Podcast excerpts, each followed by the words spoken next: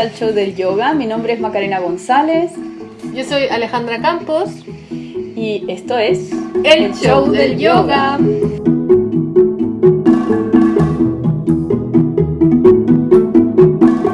En el capítulo de hoy es la, la segunda parte o la parte complementaria del capítulo de los abusos. Vamos a hablar con Carolina Godoy. Carolina Godoy es practicante y profesora de yoga y al mismo tiempo es psicóloga clínica de la Universidad Católica. Creemos importante haberla invitado porque ella trabaja con personas que han sufrido algún tipo de maltrato, violencia o abuso. Trabajó en el programa de reparación del Centro San Joaquín de la Universidad Católica. Trabajó también en el Centro de Estudios y Promoción del Buen Trato de la Universidad Católica, como también en el Hospital Sotero del Río y haciendo clínica. Así que está con nosotros en una videoconferencia desde Italia Carolina Godoy. Bienvenida, ¡Eh! Caro. Hola, hola, Carito. Hola, hola. Sí, hice, trabajé un buen tiempo cuando estaba en Chile como psicóloga y la verdad es que ahora me estoy dedicando al yoga, a hacer clases de yoga. Así que, nada, gracias por la invitación el tema que me encargaron es un tema súper complejo, súper difícil, pero súper importante de, de, hablar. Estoy feliz de que pueda como usar ese background de la psicología al servicio del yoga, es lo que estoy haciendo ahora. Bacán, nosotros estamos felices, Caro, de tenerte aquí. Y nada, eh, partamos, ¿no? Claro. Eh, pasó que cuando estuvimos estudiando con Ale los casos de abuso, mm, surgen un montón de dudas y creo que eh, hablar con una persona capacitada en estos temas es algo que no solamente va a despejar dudas de nosotros, sino que creo que eh, abre más el espectro a, a, quienes nos escuchan y así también a las comunidades de yoga y de todo, ¿no? Porque los abusos permean Mm. cualquier Sí. estructura social lamentablemente. Preguntarte algunas cosas, Caro, creo que puede dar luces a todos. ¿Qué estamos hablando cuando decimos abuso? ¿Qué es un abuso? El abuso, a ver, eh, abuso es una palabra súper general. En general uno escucha abuso y el apellido, ¿no? Abuso sexual, abuso infantil, abuso psicológico, ¿no? Eh, abuso espiritual, ¿sí? El abuso... Eh, así si lo entendemos en general, es una transgresión, ¿sí? es una transgresión que se hace en modo intencional en eh, el contexto de una relación que es asimétrica, ¿sí? Eh, es decir, en el contexto de una relación de poder. Uh -huh. En una relación en donde esta transgresión se hace posible porque por razones de eh, diferencia de edad, de género, por, por jerarquía, por diferencia de estatus, por diferencia de conocimiento, por poder económico, etc., hay una desigualdad en la distribución del, del poder. ¿sí? En el abuso, la persona que tiene el poder ¿sí? hace uso de este para eh, transgredir, para coartar, voy a decir así, para coartar la libertad de la otra persona. ¿sí? Para eh, utilizar ¿no? y gratificarse ¿no? Eh, para usar a la otra persona uh -huh. que está en una situación de menos poder. ¿sí? Esa creo que es la definición más amplia en la que nos permite después como ubicar estos eh, otros tipos de abuso. Entonces, Caro, lo que, como para reiterarlo, lo que tú decías, para que se genere un abuso tiene que haber una, una relación previa. No es netamente violencia como si uno sale a la calle y a uno la, tra la transgreden por alguien que no ha conocido, me refiero. Sí, creo que hay, hay una... Es, es buena la, el punto, ¿no? Porque en la, generalmente se hace como la distinción, sobre todo, voy a poner el ejemplo del abuso sexual, ¿no? Cuando hablamos como de la violación, que sería el acto violento, ¿no? En donde se usa la violencia para someter a la otra persona, para transgredir a la otra persona que se distingue del abuso en donde el uso de la violencia no es eh, una condición. Mm, ¿sí? claro. En donde eh, la transgresión puede ocurrir sin el uso evidente ¿sí? de, la, de la violencia. Lo que, lo que permite la transgresión es es esta diferencia de poder, es esta relación. Eh, el abuso, además, la mayoría de las veces no es, una, no es un acto aislado, no es un evento aislado. Mm, claro. Está situado en un contexto mayor Mm. ¿sí? y, en una, y generalmente en una relación. En los casos que hemos estudiado, en general se dan algunos patrones y entre esos patrones está el hecho de que el abusador o abusadora, pero los casos que vimos eran puros hombres, es, de alguna u otra manera protegido. Hay personas a su alrededor que permiten que esta situación sea, suceda y sea reiterativa. En el sentido de como, porque tú decías que el abuso en general viene como con un apellido, ¿no? Eh, en el mundo del yoga, si bien el abuso es sexual y hay casos como de violación o incluso como de abuso de poder, literalmente, eh, en, en condiciones de trabajo y ese tipo de cosas, también sucede como este, este punto extra que es como el abuso espiritual. Y que yo creo que eso es lo que lo hace más complicado de, de poder eh, como en dónde encasillarlo, porque pareciera que ni siquiera, o sea, que ni siquiera en términos legales, ¿qué, qué es realmente el abuso espiritual? ¿Cachai? ¿Cómo, cómo definirlo? O abuso de conciencia, ¿no? Hay dos cosas que estáis diciendo, Ale, que son... La primera es como eh, cuando decía, parece que hay personas que protegen al abusador, Mm. ¿no? Sí, y es porque, y esto es importante decirlo como en términos de la definición de abuso, ¿no? En el abuso no existen solo dos personajes, Mm. ¿no? No existe solo el abusador y la víctima, existe también el contexto, existe también los terceros, que cumplen un rol fundamental. Yo creo que es una cosa que vamos a hablar en el siguiente, ¿no? A propósito de esto que decías tú de la, del proteger al abusador o de la, del silencio o favorecer las condiciones como para que el abuso se mantenga, etc. Entonces, creo que esa es una cosa, ¿no? Y la otra, respecto al abuso espiritual, yo no soy muy experta en esto, pero sé que el, la- el concepto de abuso espiritual nace en el, en, el, en el escenario de los abusos religiosos en la Iglesia Católica. ¿sí? Y me parece que como que estos apellidos y este apellido en particular es importante porque eh, surgen en la búsqueda de eh, aclarar cuáles son las condiciones de, del abuso, cuáles son las características particulares del abuso, cuáles son las dinámicas al interno del abuso, ¿sí? Por ejemplo, en el, en el, en el caso del abuso espiritual, la diferencia de poder, ¿no? Eh, y el abusador está protegido eh, porque utiliza porque se ubica ¿no? en un rol en donde está más cerca de Dios. Mm, Sí. Eh, porque es una autoridad moral, Mm. eh, eh, divina, Mm. ¿no? Y, la, y, la, y las técnicas de, como de sometimiento eh, están marcadas también por, porque es una relación en donde el- la, la religión o la espiritualidad está en medio.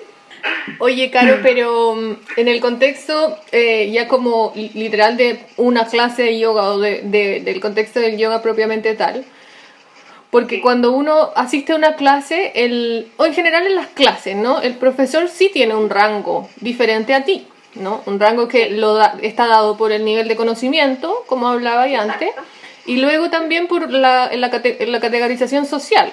Es el profesor y tú eres el alumno. Entonces, ah, en el mundo del yoga hay diferentes, eh, en este momento la discusión también es en diferentes niveles, porque por una parte han habido violaciones, por una parte, por otra parte han habido eh, abusos sexuales como to- tocar indebidamente al alumno, correcciones manuales que son eh, de, de sospechosa intención, ¿cachai? También está el tema de la violencia con los alumnos, ajustes que no son necesariamente en tono sexual, pero que sí son golpes o transgreden de alguna u otra manera la seguridad, dañan. que claro, o que dañan y- al alumno. Entonces, eh, y también el abuso verbal, ¿no? Que es como humillar verbalmente a la persona que tienes delante de ti como tu alumno, ¿no? Humillar a alguien es un, un abuso, ¿cachai?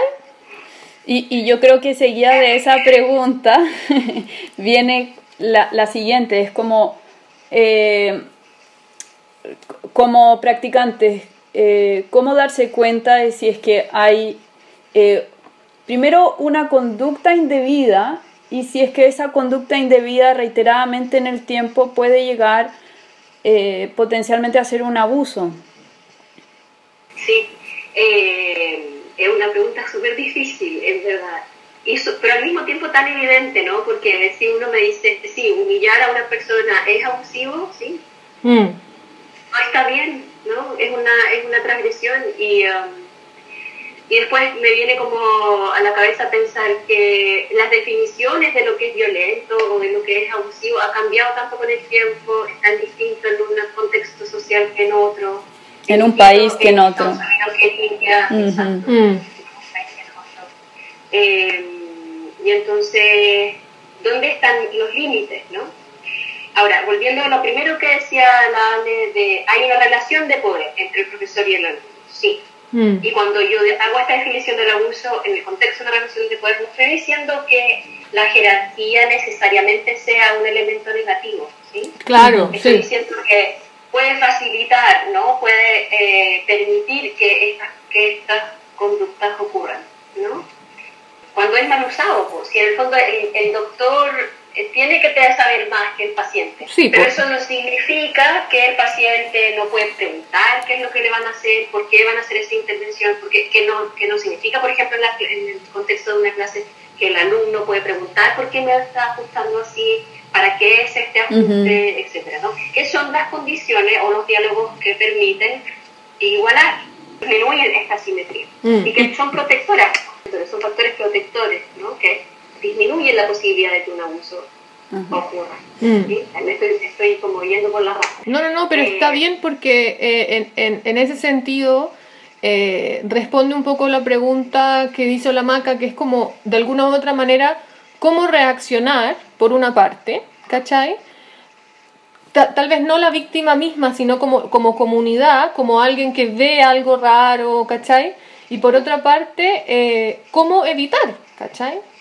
ojalá la situación de abuso. Y en ese sentido, si hacer preguntas o, disminuir esa distancia jerárquica. Claro, por ejemplo, preguntar, ¿te puedo ajustar? ¿Quieres que te ajuste? Y siempre sabe que, que creo yo que es abrir la puerta a que siempre cualquier practicante puede decir, no, no quiero que me ajuste. Y está bien, por ejemplo. Sí, o sea, como que es importante entender que la, la, violencia es como un continuo, ¿no? Y entonces los límites son no siempre tan claros, ¿no? Además porque por las características de la situación en el fondo, cada acto de violencia responde a una complejidad de cosas hasta el lugar en concreto en el que ocurre, ¿se entiende? Mm. Eh, va a jugar un rol. Sí forma parte de un continuo. Y respecto a lo que decís tú, Ale, bueno, lo que dice la mata de estos diálogos acortan ¿no? la brecha, la distancia entre el profesor y el alumno. Sí son protectores, pero hay que tener ojo como con respecto a cómo a tantas cosas también hay, ¿no? Porque en el fondo si es que uno hace una empieza una clase y dice eh, voy a hacer algunos ajustes físicos y el que no quiere eh, eh, me diga que no. Puede ser súper difícil para una persona decir que sí, Yo también estoy de acuerdo con eso. Sí, sí. Ese juicio estoy siendo como un poco quizás busquilla, ¿no? Como mm. provocadora con mi, con mi, afirmación, ¿no? Porque mm. el, cuando digo esto es un fenómeno complejo, quiero decir que es súper difícil, eh, porque también es una definición personal. Quiero decir que para una, una persona puede ser abusivo que me griten para, si es que no estiro mis voz, mm. y para otra persona a lo mejor no. Para una persona, para una persona puede ser súper eh, incómodo y removedor que me toquen las piernas para boca ya no.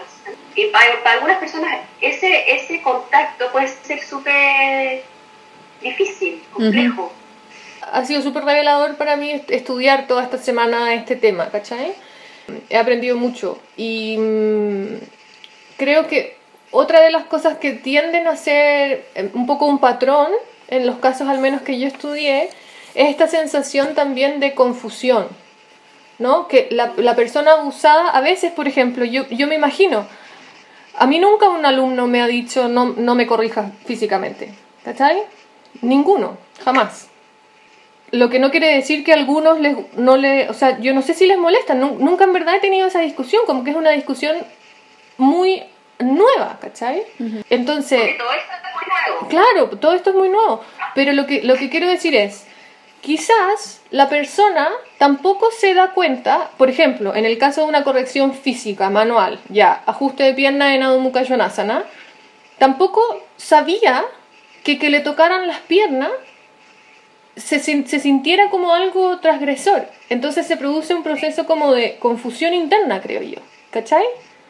Y lo mismo, y ese mismo, que, que es como, de alguna u otra manera, el ejemplo más suave en el tema de los abusos, sucede cuando el abuso es más eh, grave, por así decirlo, cuando el, el, maestro, la persona a la cual tú le estás otorgando poder, le estás otorgando confianza, pucha, te toca tus genitales o literalmente te viola, ¿cachai?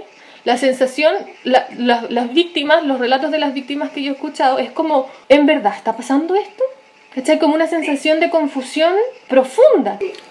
Son, confusiones, eh, como que me gustaría distinguirlas, porque la confusión de la persona que acaba de descubrir que que le toquen las piernas es incómodo, ¿no? Puede responder a una confusión que tiene que ver con una historia personal, por ejemplo, con una memoria eh, traumática, no sé, ¿no? Como, no quiero meterme mucho ahí, pero la otra confusión, la confusión de estoy en una clase, en un seminario de yoga y un gran maestro eh, respetado por todos, amado por mí, ¿no? Mm, mm. Eh, hace algo indebido, es una confusión que responde a una confusión que todos tendríamos, ¿no? Porque es algo absolutamente inesperado. Esa confusión es el shock, ¿no?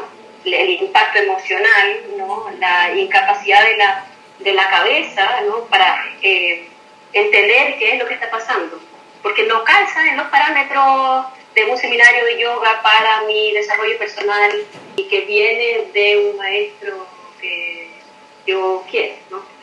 Eh, lo, lo, que tú estás diciendo se, se, une con, yo creo que es una, una pregunta común que tiene que ver con qué hacer si uno es víctima de abuso en una, específicamente en una clase de yoga o en un seminario o algo así. O, por ejemplo, yo voy a una clase de yoga y él o la profesora me corrige de manera indebida. ¿Y qué hacer en esa situación? Lo hablábamos un poquito antes, Caro, que yo te decía, a la luz de lo, de lo que ha pasado hoy en día, yo siempre pensaría que no solamente yo debiera irme de ese lugar, de esa, de esa clase, por ejemplo, sino también enfrentar al profesor. Y ahí tú me decías algo bien importante que tenía que ver con eso en general no sucede. Es súper buena la pregunta, Maca, porque yo creo que eso es lo que todo el mundo se pregunta, ¿no?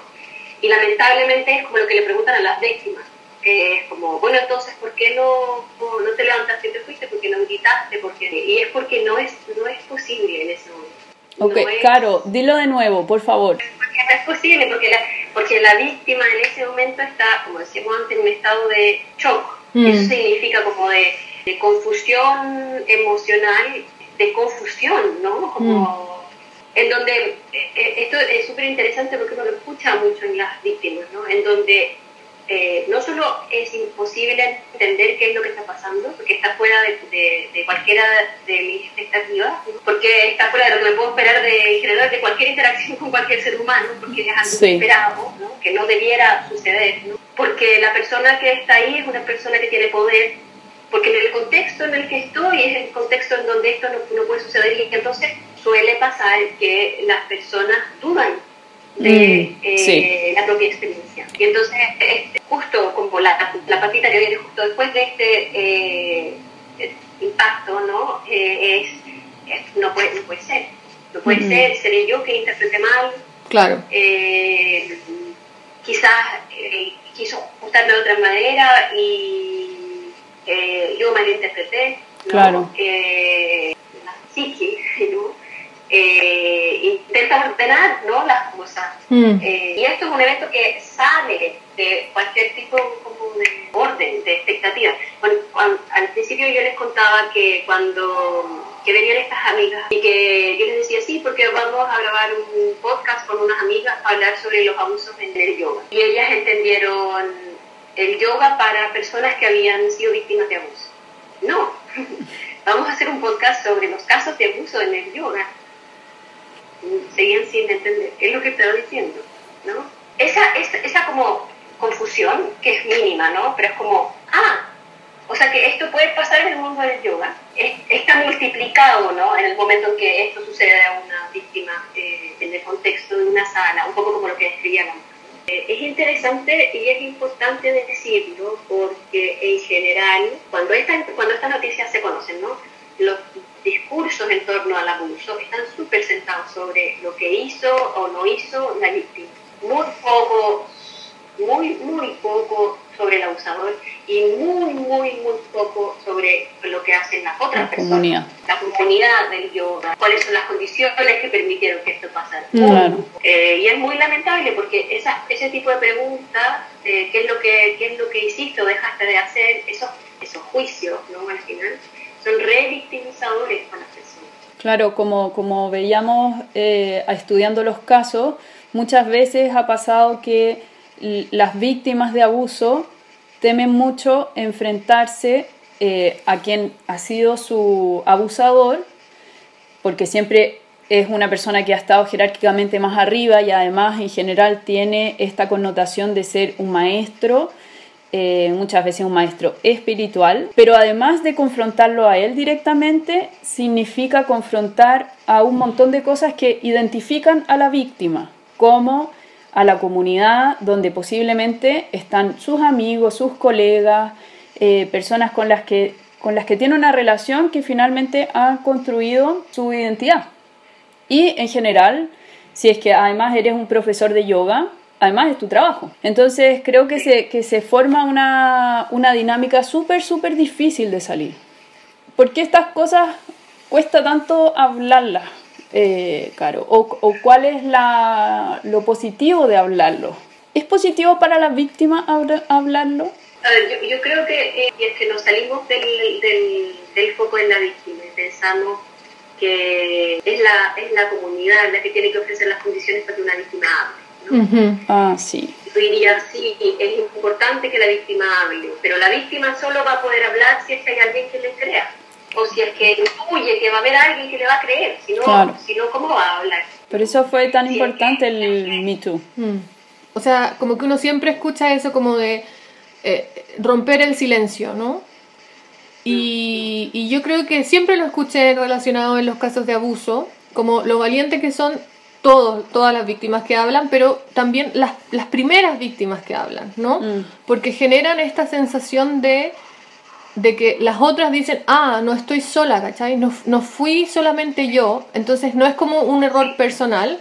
Mm. Y lo otro es como romper el silencio, casi suena cliché, entonces como que para uno externo como que pasa, eh, por lo menos en mi caso, pasaba un poco como que no entendía realmente el valor que eso, que eso tenía.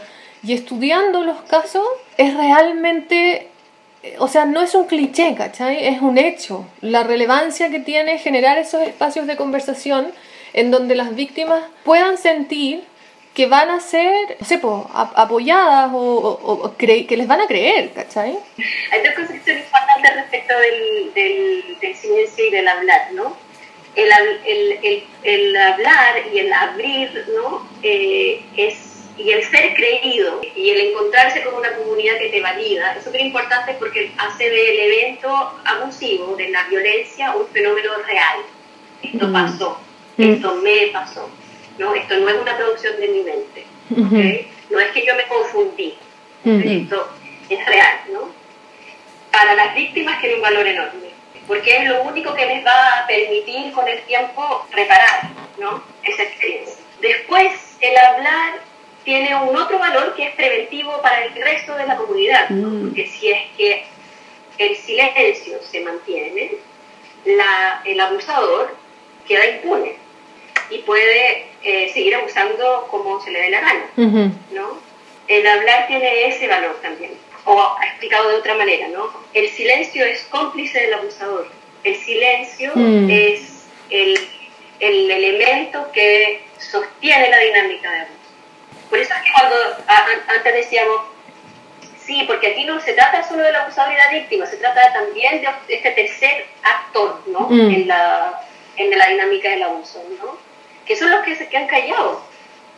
Claro. O que son los que no quieren escuchar porque es, porque es difícil escuchar, ¿no? Que un poco Mm. es como lo que preguntaba la mamá, ¿por qué es que es tan difícil hablar? ¿Por qué es tan difícil escuchar esto? Y es que sí, es difícil escucharlo, es difícil creer que es posible, es difícil, es difícil creer que una persona que uno quiere tanto, valora tanto, de la cual ha, aprendido tanto, puede ser capaz de hacer una cosa así. Es, es difícil de escuchar, ¿no? Es casi un mecanismo adaptativo, un mecanismo de defensa. Es que yo creo también que, que si es que te sientas a escuchar, por ejemplo, en esto, ¿no? En el mundo del yoga, si te sentáis a escuchar a las víctimas, te das cuenta que eres parte de la dinámica. Te descubres parte de la dinámica. No necesariamente porque hayas estado, por ejemplo, en un taller en donde ocurrió un abuso, sino porque te hace cuestionarte, creo yo, la dinámica completa en, en algo que para uno es importante, para uno como profesor, ¿cachai? Pero también para uno como practicante normal quizás, ¿cachai? Como, ok, la próxima vez que vaya a una clase voy a tener, como voy a, voy a mirar las cosas de otra manera, ¿cachai? Entonces, descubrirse parte de una dinámica en donde hay abuso, donde hay violencia, donde hay transgresión, sobre todo con este rollo como bañado de espiritualidad y de una moral más alta que, que lo hace que yo creo un- todavía más confuso. Es difícil, pero yo creo que es sumamente importante. Nos está pasando a todos. Nos estamos dando cuenta que existe en, en todos los lugares, en todas las estructuras sociales se han generado abusos y el yoga está dentro de esas estructuras sociales. Yo creo que pensar en ponerlo, y, y creo que también pasaba un poco en la iglesia, como en este espacio tan sacro no pueden pasar eh, abusos. En, en la comunidad de yoga, en este espacio tan místico, tan espiritual, tan sanador, no pueden pasar abusos. Pero, Tati, ¿qué pasa? Sí, ocurren en el yoga, sí, ocurren en la iglesia, sí, ocurren en estos lugares eh, como insólitos, ¿no? Porque si uno mira como en profundidad, y si recordamos nuestra definición de abuso del Mm, inicio mm. de esta conversación, ¿no? El mundo del yoga, ¿no? Está lleno de relaciones de poder y jerarquías y que pueden permitir la ocurrencia del abuso. Grupos en donde hay un modo de hacer, hay un modo de pensar, hay un modo de comportarse, grupos en los que eh, los que estamos acá adentro somos mejores de los que están allá afuera, grupos en donde hay un gurú que se transforma en una autoridad incuestionable, grupos en donde el pensar distinto es juzgado o mirado mal. ¿no? Ujú. El yoga está lleno de eso. Entonces sí, los abusos pueden ocurrir en el yoga. Claro, entonces yo quisiera preguntarte, eh, ¿hay algunos comportamientos que pueden hacer las comunidades, que podemos hacer las comunidades de yoga para eh, evitar estas malas prácticas? Las universidades han tomado reglamentos que seguir, protocolos, perdón, que seguir, las empresas, eh, todas las instituciones están tomando esos, esos protocolos. ¿Tú crees que en el mundo del yoga también habría que pensar en esos protocolos? Sí, de todas maneras sí. El hablarlo, ¿no? Y el decir, por lo tanto, sí, esto puede ocurrir en nuestra comunidad. Que es súper difícil de hacer, ¿eh? Es Mm. súper difícil decir. Pero el, el, el, el, ah, el decir, ¿no? Eh, a la comunidad y que la comunidad diga, ¿no? Explicite que esto puede suceder es ya un paso súper importante. Y luego el, em, el decir, ok, entonces, ¿qué es lo que vamos a hacer? ¿no? Tienen, que, tienen que exigir condiciones claras para todos que permitan a las víctimas saber qué es lo que tienen que hacer. Mm. ¿ok? Tienen que existir protocolos en donde la persona pueda saber con qué tengo que hablar, eh, qué es lo que tengo que hacer, eh, y por lo tanto me puedo confiar, me van a creer, me van a proteger, se van a tomar medidas. ¿Qué Mm. medidas se van a tomar? Eh, ¿Quién va a tomar estas medidas? Cuando digo proteger, lo digo en el amplio sentido de la palabra proteger, ¿no? Porque eh, estoy pensando en el, en el, en el caso de, de, de Papa Joyce, ¿no? Porque el, que el, el guru esté todavía ahí en los altares de las salas de yoga, Sí. Mm. ¿no? Eh, eh, es desproteger a la comunidad, Claro. Mm. ¿entiendes? Sí. Eh, Sí, entonces sí, yo creo que esto que han, ha hecho, han hecho, han, han, tenido que hacer, se han visto obligadas a hacer otras comunidades, otras instituciones, es algo que el mundo de yoga también tiene que hacer. eh, porque mientras esas, esas, esos protocolos y esas instancias y, y eh, esos, como, eh, comillas, ejemplos ¿no? de medidas, etcétera, eh, no existan, esto va a seguir pasando. Oye, Caro, yo tengo una pregunta también. El tema de que como es esto, como abuso espiritual, está relacionado a las dinámicas de los cultos. ¿Hay algo que, que quieras, como que tengas que decir al respecto? Es un poco lo que dije antes, ¿no? Como hay características de, los, de las comunidades de yoga. Claro, sí. Eh, se aparecen mm. ¿no? un poco a las, a las sectas, a los líderes carismáticos. Los líderes carismáticos son estos líderes que tienen una gran influencia sobre las personas, que pueden hacer que las personas hagan cosas que no creían que podían hacer y que pueden cambiar hasta el modo de pensar. El yoga está lleno de líderes carismáticos. En el fondo, todas las conductas que permiten que las diferencias al interior del grupo se impidan. Sí, como que no pueden haber distintos en el grupo, todos tenemos que pensar igual. Ajá, Cualquier, claro. eh, ¿no? el, el disentir, se dice así, ¿no? como el opinar sí, distinto, sí. el encontrar que no tienen razón, es, es, no es permitido, hay menos espacio para eso. No, ¿no? hay capacidad de crítica. Para, no hay, exacto, menos capacidad crítica, y en donde la jerarquía y la autoridad del líder eh, aumenta. Esas dos condiciones mezcladas son como tierra fértil claro. para, para que y hay otra cosa de las sectas que es relevante, que un poco lo dije antes, pero que es importante, que es como el aislamiento porque lo que, lo que protege a las víctimas es justamente que hay otro. Uh -huh. Y eh, sí. por último, o última pregunta mía, Caro, entonces el rol de pedir disculpas públicas y asumir si es que dentro de la comunidad hubo algún abuso, ¿es importante o no? Es importante, es súper importante. Uh -huh. Es súper importante para las víctimas y es súper importante para el futuro de los practicantes, para todas las otras personas. ¿no? Porque es, es, el reconocer, es el reconocer. Claro. El reconocer que es real, que esto sucedió y que no está bien y que no debe volver a pasar.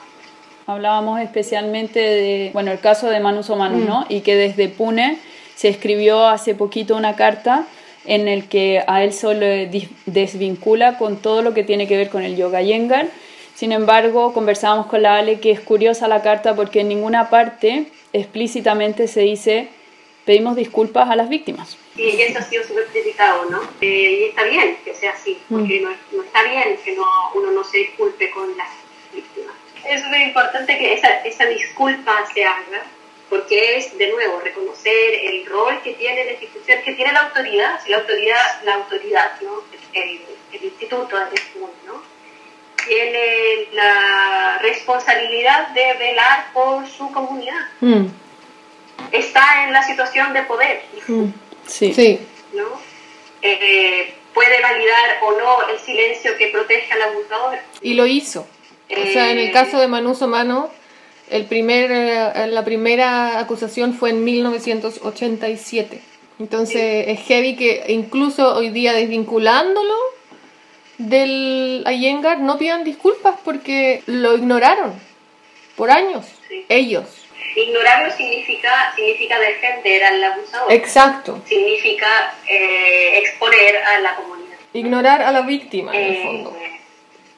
Claro, ha sido súper heavy para nosotros leer todos los casos porque hay mucha cosa mala. No, no existe ninguna de estas personas acusadas que tenga una acusación. Te das cuenta que es eh, reiterado en el tiempo, que algunas veces fueron confrontados y aún así siguieron haciendo algo que no es que no sabían que estaba mal hecho, porque alguna vez siempre una persona por lo menos los confrontó mm. y aún así siguieron haciendo un comportamiento que sabían que estaba mal.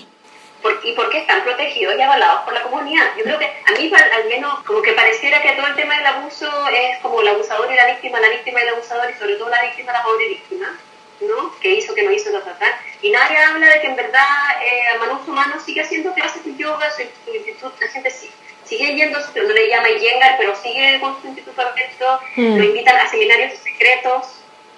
Creo que una de las cosas más interesantes que ha salido en esta discusión y que a lo mejor sería bueno ahondar es el hecho de que, eh, tal como tú dijiste, está normalmente la víctima y el abusador, pero es súper importante reconocer que siempre hay un tercer elemento, que es, en el caso del yoga, la comunidad, y, y en el fondo eh, el rol que cumple la comunidad en, en que el abuso suceda y eh, se mantenga, se repita. Claro, porque, por ejemplo, casos como el de Patadillo y se ajustando incorrectamente sucedían en salas llenas de otros practicantes. O sea, hay videos, hay fotos.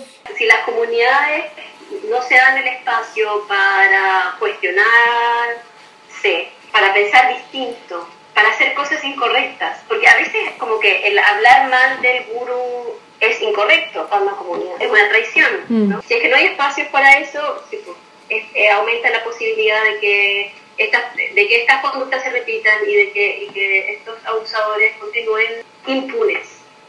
Los abusadores no son personas que parecen malas, son personas que pueden ser grandes líderes, ¿no? que pueden ser súper carismáticos, que generan eh, seguidores alrededor, ¿no? son personas súper inteligentes, súper atractivas, nadie puede creer que esto pasó, ¿no? es como que se quiebra algo, se rompe algo. ¿no? Sí. Lo mismo ha pasado en la iglesia. Es que se, rompen los roles, ¿cachai?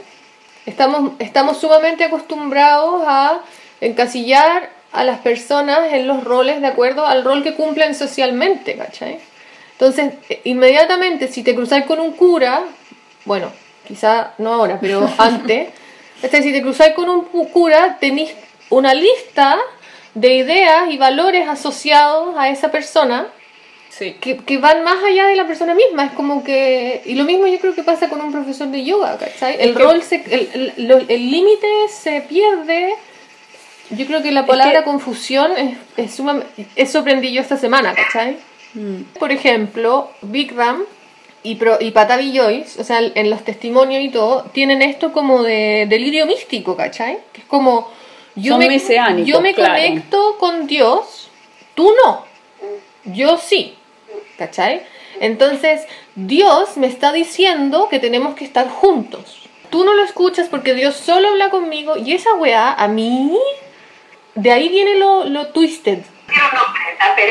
Claro. Después la otra cosa a propósito del silencio y de esta cosa de, la, de que la comunidad, de que no se dice, de que se tratan como de tapar o, o in- inhibir, ¿no? Como que, eh, que no salgan. El decir es que puede ser una bomba para la comunidad, ¿no? Pero también como con que se rompen las confianzas y es muy mal visto. Es muy negativo para la industria del yoga. Porque uno hoy día ve a profesor de yoga, del yoga y dice ah, la iluminación y son todos amorosos y en verdad me van a ayudar a crecer en mi camino de exploración personal. Y si esto empieza como a salir, a salir, a salir, a salir y la gente lo sabe, como que ya no va a tener tanta ganas de ir a yoga, va a tener ganas de ir a otra cosa. Donde esto no pasa. Bueno, Caro, muchas gracias. eh, Muchas gracias, por habernos dado este tiempo. Ha sido muy educativo y bonito, emocionante. Creo que es un, son temas difíciles de hablar y, y nada, tener tu, tu guía y tu, Tu- tu conocimiento. cono- tu conocimiento ha sido súper bonito. También queremos agradecer, esto no lo hemos agradecido nunca, pero ha sido siempre muy importante. Estamos usando el material de mi amado Pablo Ferreiro. Así que, Ferre, gracias. Gracias, Ferre. Eso. María Olga Beltrán, gracias Coca por toda tu orientación. Gracias a mi mami en su calidad de, de madre y de psicóloga. Los invitamos a seguirnos en redes sociales. Estamos en SoundCloud, el show del yoga, en Instagram como el show del yoga. También nos pueden buscar en Spotify y en podcast de Apple como el show del yoga. Si quieren hacernos el favor de, de ponerle estrellitas al podcast en Apple Podcast sería bacán. Comentarios y todas esas cosas las leemos Sí. y son súper eh, bienvenidos. Y también si alguno quisiera explayarse más, tenemos un mail que es el show del yoga gmail.com. Muchas gracias, esperamos que este capítulo sea una invitación a tener conversaciones difíciles pero muy importantes. Gracias. Gracias.